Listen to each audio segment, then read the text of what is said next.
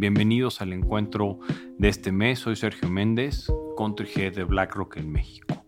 El día de hoy tenemos el gusto de tener a José Luis Mateos. José Luis Mateos, doctor en física por la UNAM, postdoctor en física por Northeastern en Boston, ¿no? Y es además de un, experto, digamos así, en sistemas complejos que ahorita nos vas a platicar, José Luis, justamente qué es, cuáles son los mitos, cuáles son las realidades de esto, ¿no? La verdad es que a mí me gustaría empezar, José Luis, y hacerte una pregunta tremendamente básica, ¿no? Que es Muchas veces cuando hablamos de un sistema complejo, cuando hablamos de un investigador, cuando hablamos de ciencias elevadas, como es a lo que tú te dedicas y lo que haces en la Universidad Nacional Autónoma de México, ¿no? Tanto profesionalmente, ¿qué es esto en México? O sea, ¿qué significa ser un investigador de tiempo completo en un lugar como México, José Luis? ¿Cuál es el reto? ¿Cuál es la complejidad? ¿Y qué es lo interesante? Porque al fin y al cabo, con tu palmarés podrías tener carrera en muchos lados, ¿no? Pues muchas gracias. Muchas gracias, Sergio. Es un honor estar aquí contigo ante estos micrófonos, con tu audiencia. Pues sí, efectivamente, yo trabajo en la UNAM, la Universidad Nacional Autónoma de México, y gran parte de la ciencia en este país, en México, se hace en la UNAM, más o menos como la mitad, un poquito menos de la mitad, pero es eh, pues un foro donde, una universidad donde se conjugan muchas ciencias. Aquí el mensaje es que la ciencia es muy importante, en primer lugar el mundo moderno, como lo entendemos, surge de la ciencia. Se desarrolla de otras maneras y esto, pero básicamente el, gran avance que nos saca en Occidente de, pues, de, la Edad Media es el origen de la física y, es, el origen de la física es el origen de la ciencia. Había matemáticas, había, antes había matemáticas, filosofía, astronomía, pero no había ciencia. La ciencia es cuando además de hacer modelos matemáticos, tú haces experimentos, experimentos. Entonces eso empieza con Galileo en el 1600 en Italia y luego con Newton en lo que ahora es el Reino Unido, en Inglaterra, y ahí nace un concepto de decir, tú puedes entender el universo, puedes entender cómo funcionan las cosas, puedes predecir, que es un tema muy importante. La primer ser humano que hizo una predicción que funciona, porque predicciones todo el mundo hace, pero que no funciona que funcionaba fue Isaac Newton cuando predijo que iba a venir de nuevo y cuándo iba a venir un cometa. Y tenía los datos. Ahí empieza, desde antes de Newton, la gente cree que el Big Data empezó ahorita. El Big Data empezó con la astronomía del siglo XV-XVI. Ok. ¿Okay? Con, con, Kepler, Tycho Brahe, y esos datos también los tenía Newton. Entonces tenía los datos que le dio un amigo, que era el astrónomo real, que estudió este cometa y entonces tenía esos datos y entonces hizo una teoría de cómo funciona todo en, el universo a los 23 años, Isaac Newton, y predijo cuándo iba a regresar y efectivamente regresó ese día, esa hora, en esa posición del cielo. Ese mero hecho cambió el mundo porque dijo, a ver, tú con unos garabatos, con papel y lápiz, puedes entender cómo funciona todo el, universo. Entonces fue un shock que básicamente lo quiso es disparar todo el progreso civilizatorio, la ilustración después, y es el origen de la ciencia. Y una cosa, José creo que lo que dices es bien interesante, porque muchas veces el humano tiene una deformación que es tratar de predecir lo que va a venir en el futuro, ¿no? Pero tú hablas de cierta certidumbre porque hay datos, ¿no? Porque hay cosas que se repiten, ¿no? Hay ciertas cosas que no se repiten que no se están viendo, es decir, hay procesos aleatorios, hay procesos que, dependen de la suerte, ¿no? Entonces, o de la combinación de ciertos factores.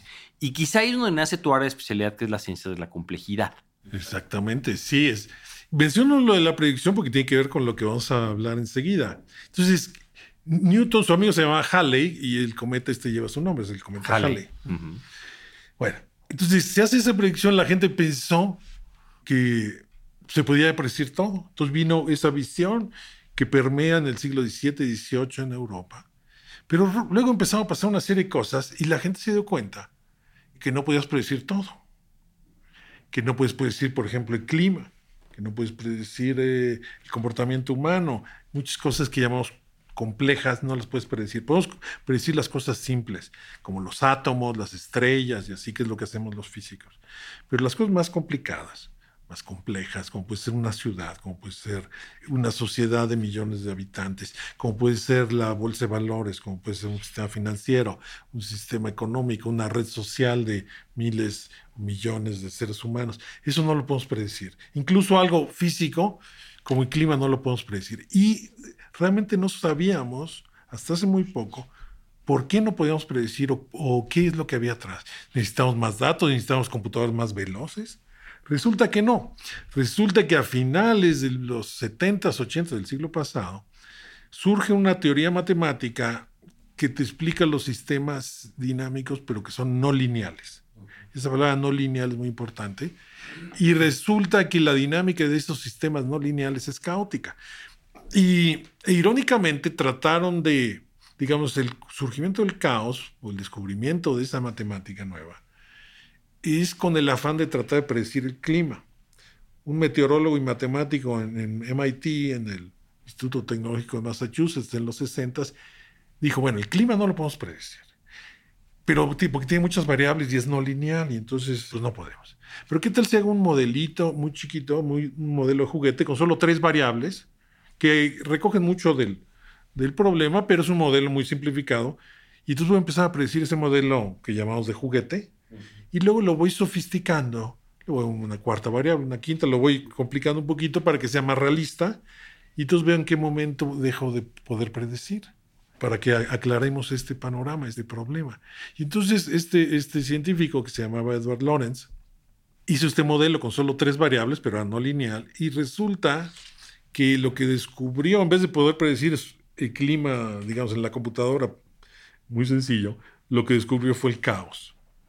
Y el caos lo que te dice que no puedes predecir, que cambias un poquito una condición inicial y de repente las dos trayectorias divergen y cualquier errorcito mínimo en la medición hace que tus, digamos, tu modelo cambias una parte en un millón en tu temperatura inicial y después de un tiempo, en ese mismo punto te dice un modelo, una parte te dice que estás a 40 grados y otro te dice que estás a menos 20. O sea, variaciones gigantescas. Entonces, básicamente, tratando de predecir el clima, no lo predijo y descubrió el caos. Esta es una...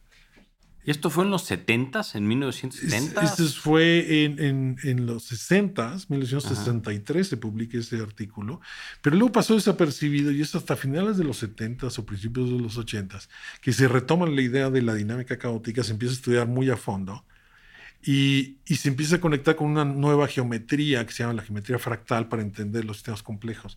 Entonces viene la teoría del caos. Y él acuñó una frase que es muy icónica y que a lo mejor mucha gente ha escuchado, que se llama el efecto mariposa, que si tú cambias un poquito un sistema, de repente tiene consecuencias gigantescas. Esta sensibilidad ante estas variaciones es uno de los síntomas del caos. Y el caos está en muchos lados y casi nadie o muy poca gente sabe esto. Incluso muchos físicos no saben esto, a menos que sean especialistas en estos temas. Y es muy importante porque lo que, el caos lo que te dice es cuáles son tus límites para poder predecir un sistema. Y es muy importante, por ejemplo, en un contexto económico, un contexto de salud, un contexto cuando quieres lidiar con un problema complejo, en política, en eh, geografía, en economía. Pero la gente no, no lo tiene en el radar, no lo tiene ubicado este tema del caos. Y entonces una primera análisis que hago yo cuando abordo un problema complejo decir, a ver, ¿es caótico? No. Es caótico decir, bueno, ¿cómo podemos sacarlo del, del régimen caótico para poder predecir algo o en vez que la predicción sea de minutos o horas, pueda tener una predicción de una semana o dos, por ejemplo, con el clima o con el sistema financiero. Muchos han querido cuando empezaron con la teoría del caos, los supergenios, según se creían ellos, de, del caos, los matemáticos, los físicos, dijeron, bueno, lo primero que hicieron, antes de publicar nada, fue irse a Las Vegas para tratar de hacerse millonarios. Porque decir, oye, pues si la ruleta es caótica y el cartas, pues vamos primero a hacer, a hacer lana y ya luego regresamos y empezamos a publicar esto. Y resulta que no se hicieron millonarios porque el caos les ganó, a pesar de que eran expertos en caos.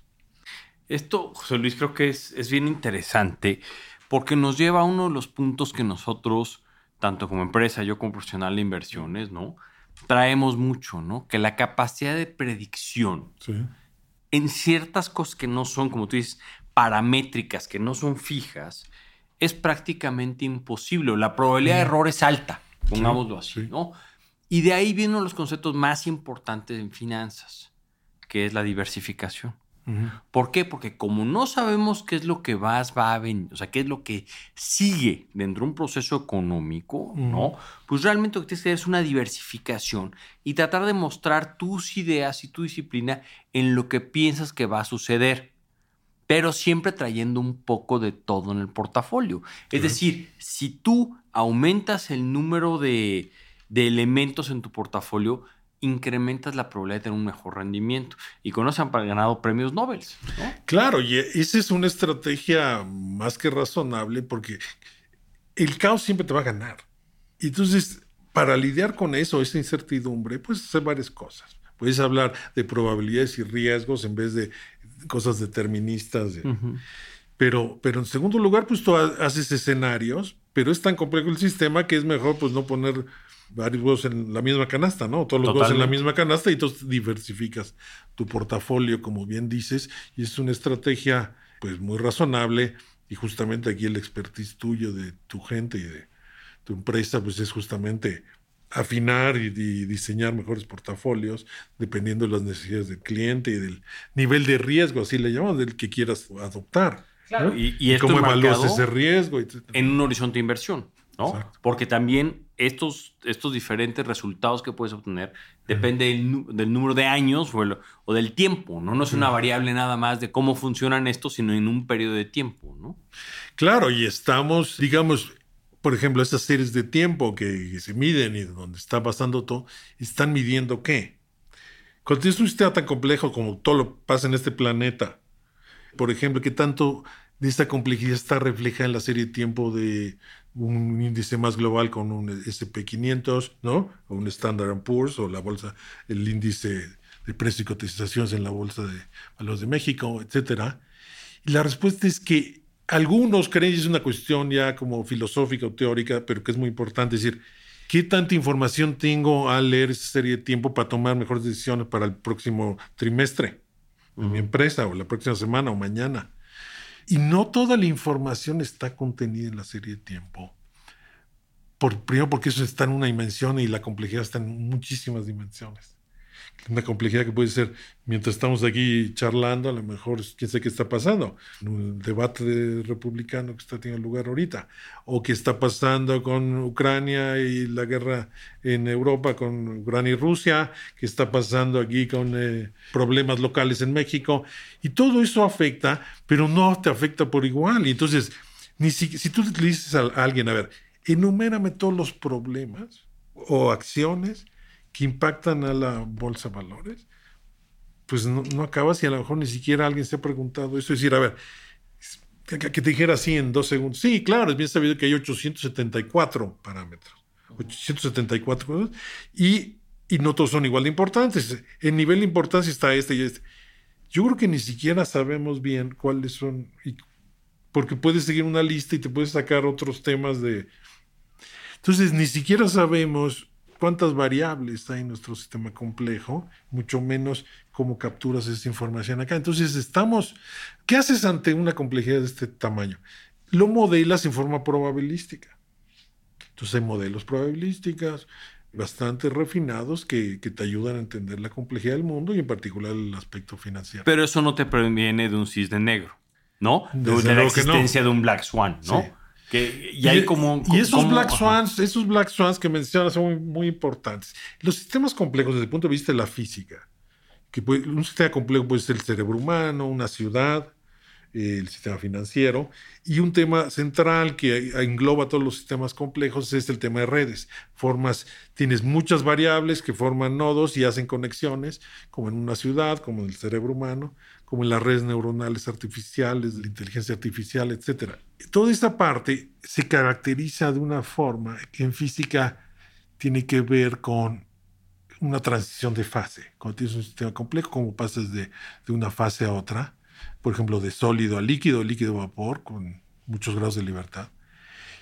Y cuando estás en esas transiciones de fase, hay mucha complejidad y eso se caracteriza por una distribución donde hay unas colas largas, son los fat tails, ¿no? Les dicen en economía.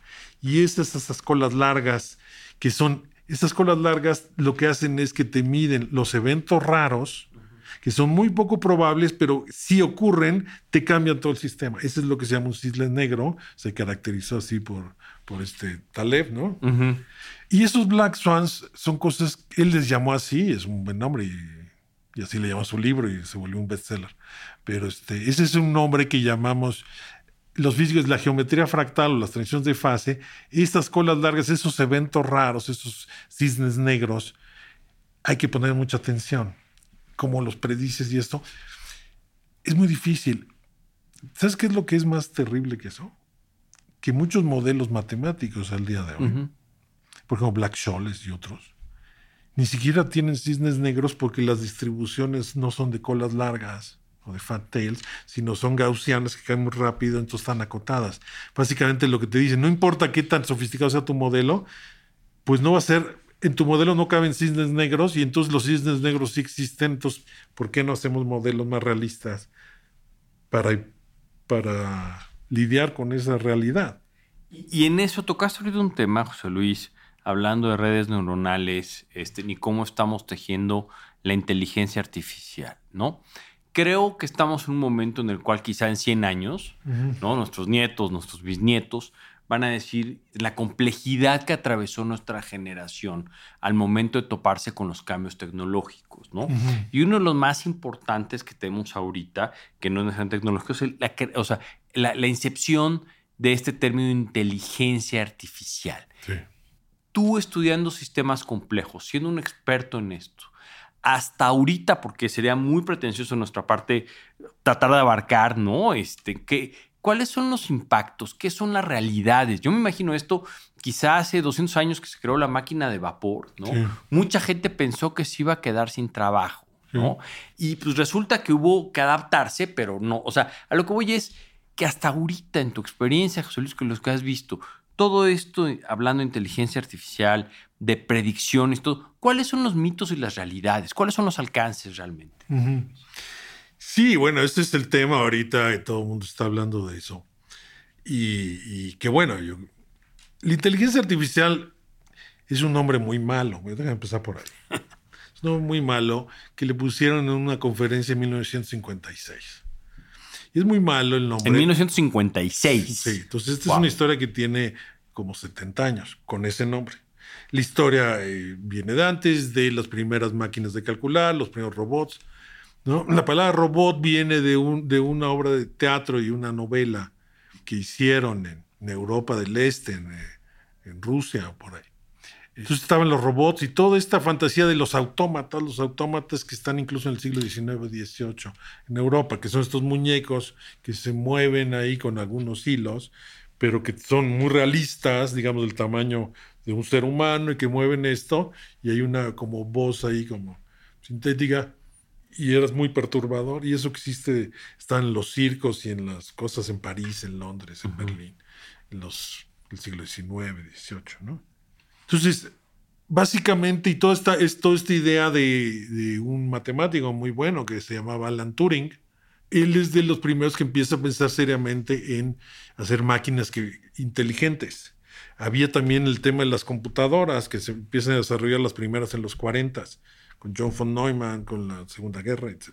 Entonces, la historia es, pero el nombre, inteligencia artificial, es de una conferencia en Dartmouth, en Estados Unidos y de un grupo que se juntó con Marvin Minsky y otros, y le hicieron el feo ahí al padre la cibernética, entonces nadie le usa ese nombre porque hubo un cisma, básicamente querían quitarle el poder ahí, porque pues las grillas están en todos lados y en la academia son peores que en casi cualquier lado. Bueno, le pusieron inteligencia artificial pero la inteligencia artificial no existe. ¿En qué sentido? Que las máquinas, eh, antes y las máquinas ahorita en 2023, no son inteligentes, no piensan, no tienen conciencia. Ahora, parece que sí, pero no.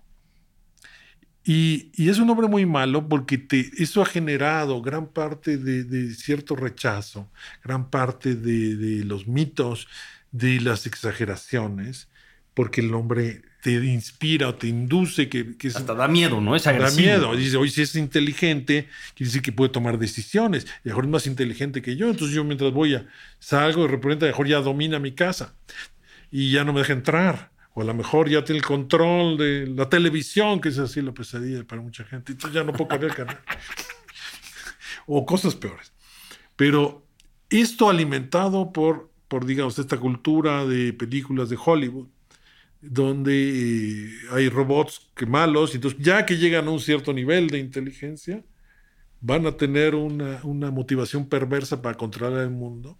No sé para qué quisieran controlar el mundo, pero digamos que ese es el escenario y entonces siempre hay un robot malo que quiere controlar el mundo y, y eso, la gente piensa que la realidad es como una película de Hollywood, bueno, mucha gente. Y el miedo viene de ahí del nombre malo de inteligencia artificial más las películas hollywoodescas o de otras, no solo en Hollywood, las películas de ciencia ficción. Entonces, no hay máquinas inteligentes. Lo que sí hay, ya me gusta decirlo así, es que las máquinas sí aprenden. Se llama, en inglés le llaman machine learning o deep learning también. O en español le llamamos aprendizaje de máquina. Y ese nombre es más preciso y es muy correcto porque las máquinas sí pueden aprender. ¿Qué es lo que hacemos con, con este aprendizaje de máquina? ¿O qué es el aprendizaje? Yo, por ejemplo, yo tengo un perrito y entonces yo le quiero enseñar a dar la mano. Entonces agarro un pedazo de jamón y entonces le digo, a ver, Firulais, dame la mano. Pues no me dan. Entonces, un pedazo de jamón y le digo, a ver, le agarro la patita, le digo, mira, se la muevo así y le doy un pedazo de jamón. Y todavía no lo liga hasta que mejor la tercera o cuarta, no necesito 400 veces. Tercera o cuarta, relaciona la patita con el, premio de jamón. Y en cosa de unos minutos, o cinco o diez minutos, ya aprendió. Entonces, cuando le digo, a ver, dame la patita con el jamón en la mano, me la va a dar enseguida. Y hasta la otra, y esto, y puedo hacer muertita. Entonces, y le doy un refuerzo, le doy jamón, que le encanta.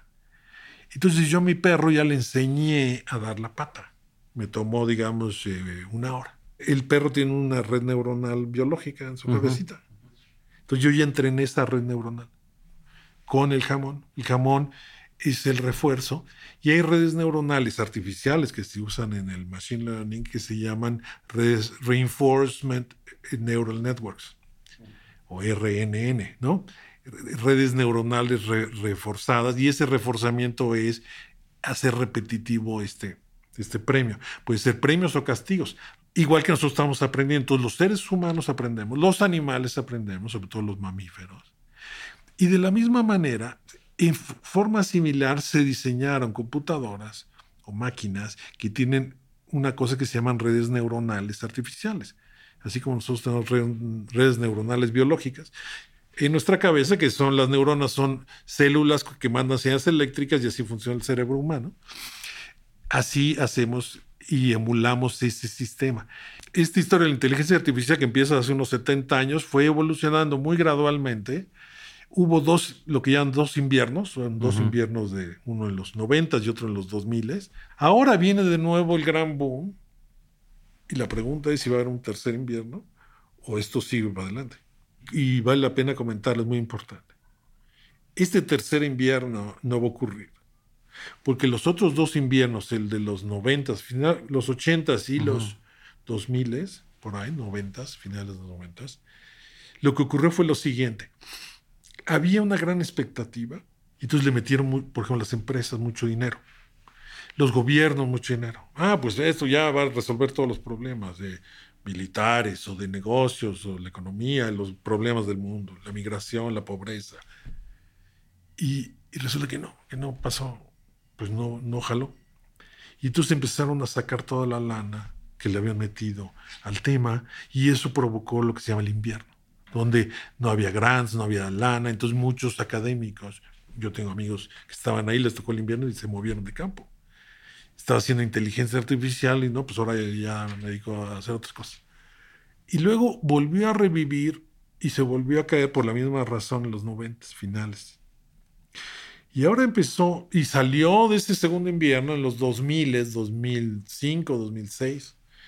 Y hubo avances de un tema que no se veía muy prometedor, pero empezó a, a perfilarse muy bien, que se llama Deep Learning o aprendizaje profundo, que básicamente es hacer redes neuronales. El deep, la diferencia entre Machine Learning y Deep Learning, o el aprendizaje profundo y el otro es, pues no porque es algo profundo, ¿sabes por qué se llama Deep? Se llama porque en vez de tener una capa de neuronas, tienes muchas capas de neuronas. Si las pones verticales, imagínate un sándwich. Entonces el input está por abajo y el output por arriba. Entonces tienes un sándwich, puedes tener un sándwich pues, con un solo piso, tu jamón, tu jitomate. O sea, la sinapsis. Pero, y entonces tienes ahí tus capas de neuronas, pero es una capa. O sea, con un sándwich con una rebana de jamón y dos panes. Pero ahora pones no una capa, sino muchas capas. Cinco, diez, mil, millón. Entonces tienes un sándwich de mil y es profundo en ese sentido, porque es muchas capas. Y eso, y le empezaron a meter más y más eh, capas y más y más neuronas y más y más parámetros. Finalmente, como el tamaño, pues es importante, finalmente llegó un punto en donde, ¡pum!, fue un punto de quiebre. Y ese aprendizaje profundo, ¡pum!, nos llevó a desarrollar, entre otras cosas, el chat GPT que tenemos ahora. Entonces, Bien, el deep learning ya se volvió lo dominante. Mucha gente de inteligencia artificial, estoy hablando del 2015, dos 2000. 2007 hay un paper muy importante donde surge una arquitectura, unas matemáticas que se llaman transformers, que luego dieron lugar al chat GPT. Eso fue un punto de quiebre y luego empezaron una serie de avances muy fuertes, se hicieron el GPT, el GPT-2, luego el GPT-3 y ahí va muy bien, avanzando muy rápido. Pero de repente algo pasó. Entre el GPT-3 y el 4, el 3.5, lo hicieron el chatbot, una empresa que se llama OpenAI, que era pura gente de Google que se salió. Y ese 3.5, el chat GPT famoso, de repente sorprendió incluso a los que hicieron el chat GPT. Porque pasó de no del 2.3, de repente dio un salto cuántico, se fue así la estratosfera porque tenía cada vez más capas y más millones de billones de neuronas. Entonces, eso nos sorprendió a mí y a todos, bueno, a todos los expertos en esto. Y ¿qué está pasando? Claro, eso es lo que queríamos, pero siempre es, tienes una expectativa enorme y pues siempre te quedas corto. Aquí la expectativa eh, fue igual o más de lo que se esperaba. Y básicamente acabamos en un sistema que es Deep Learning, aprendizaje de máquina profundo que le llamamos ChatGPT y otras variantes que hay que están desarrollando ahorita. Y lo que hace el ChatGPT es este, producir texto. Y eso es una forma que ha revolucionado todo porque por primera vez tienes una interfaz en donde puedes pues, dialogar, hablar directamente. Ahora vamos a poder ver, escuchar, oír con el GPT. El GPT-4 ya está. Y otros que están. Entonces, viene la gran revolución por primera vez en la historia de la inteligencia artificial y, y yo creo que no hay vuelta de regreso. Porque se dieron por primera vez, se conjuntaron tres factores. ¿Cuáles son esos tres factores? Número uno, máquinas, computadoras más potentes, más rápidas, con procesadores, NVIDIA y todos estos procesadores, digamos, los fierros, el hardware. Segundo, algoritmos matemáticos que no había hasta hace poco, o sea, matemáticas. Y el tercero es datos, datos a lo bestia. Si quieren datos, querían datos, ah, están siempre quejándose los datos, pues ahí están los datos ahora. Ahí están, lléguenle. Entonces tienes datos a reventar, máquinas muy poderosas y matemáticas muy poderosas. Estos tres nunca se habían juntado al mismo tiempo y habían provocado esos dos inviernos y ahorita no va a haber un tercer invierno, por esto que estoy comentando. Y es muy importante porque la gente dice, oye, pues igual es una moda pasajera, pero a lo mejor este... Yo, mi respuesta es no, éntrenle, porque esto, esto es el inicio, el inicio es la punta del iceberg, ¿no? Mejor con eso termino. Y, y en ese sentido, vamos a estar, o sea, va a funcionar otra vez como las sociedades muchas veces funcionamos como péndulos, sí. ¿no? O sea, vamos de un, de un lado hacia un extremo, ¿no? Realmente. Sí. En este, en el uso ahorita vamos quizá en la primera etapa, es decir, todavía no llegamos al extremo, pero vamos a probar los humanos extremos, seguramente. Sí, hay un, o sea, el, extremo tecnológico y, digamos, el potencial de esto, este es el inicio, el inicio, y va a ir rapidísimo. y no lo va a parar nadie y, cada vez hay más gente trabajando en esto. Ahora, el otro es la expectativa, digamos, de los la gente afuera, los outsiders, que dicen, bueno, el GPT y todo esto es simplemente algo que genera un texto. Y esto ha sido un avance en una rama del machine learning o de la inteligencia artificial que se llama el procesamiento del lenguaje natural. Le llaman Natural Language Processing o NLP. De ahí a veces que este, esto le llaman los Large Language Models o LLMs o IA generativa. Lo que haces es que te genera texto. Pero esto ya viene ocurriendo, por ejemplo, si estás chateando en tu teléfono o estás escribiendo un email, te adivina, y depende con quién estés escribiendo, te adivina la próxima palabra o te la termina. Te la termina. Te le empieza a decir, bueno, entonces sí, ya voy para la casa, este, nos vemos en un ra, y entonces te pone ratito. Tito. ¿no? Porque a lo mejor ya pues, te hablan con tu mujer o con tu hermano o con alguien. Y, y si es otra persona de, bueno, pues este, un fuerte, pues abrazo. sí, ¿no? Lo, exacto, te lo. Y dices, ¿cómo hace eso? Pues, y eso lo hacen nuestros teléfonos, lo hacemos todos los días sin darnos cuenta. Es decir, por eso le dan teléfonos inteligentes, de alguna forma.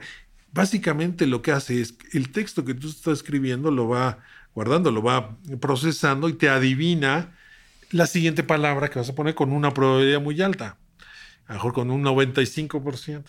Y entonces, claro, entonces lo aprende, igual que el perro con el jamón. Entonces aprende cuando digas un fuerte abrazo, pues pon el la te pones, lo completas.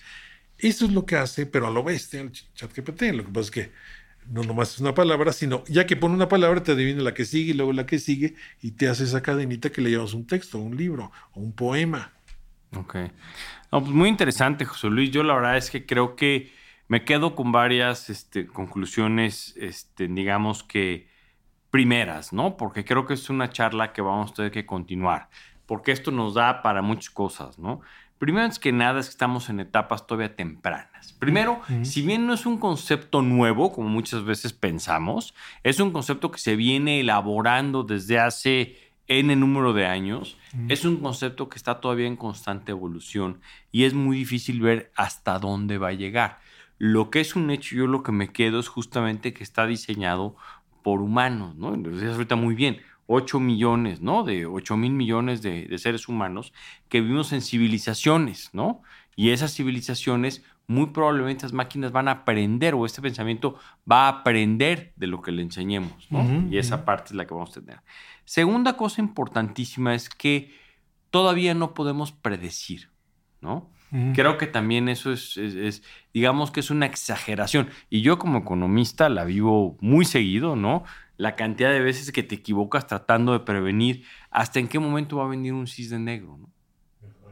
Mucha gente, lo que no sabe cuál es el momento de invertir, ¿no? Mucha gente dice, yo esto lo venía pronosticando hace 20 años. Sí, está bien, y sucedió en el año 20. El problema es cuánto dinero te costó, ¿no? La estrategia, estás un cisne negro, cuando en el año 20 se cumplió, ¿no? Es decir, tuviste 19 años constantes de, aprendizaje. claro, porque es, como los terremotos, ¿no? Yo también he trabajado con los terremotos. Es decir, todos sabemos que va a haber un, próximo terremoto muy grande y eso. La, pregunta es, ¿cuándo va a ocurrir? Pues, no es lo que si pasa en 37 años o si pasa pasado mañana. si, pasa, si tú tienes un modo que te dice cuándo viene un, un sismo, y eso sí es útil. Si alguien, si a mí me dice, no, si va a haber sismos en México, pues sí, ya sé. Y va a haber también otras crisis económicas y crisis financieras, seguro. La cosa es cuándo. Estamos hablando de seis meses, estamos hablando de seis años o de 60 años. Por eso es que, como decimos, hay que diversificar, ¿no? José Luis, muchas gracias. Te vamos a volver a invitar, ¿no?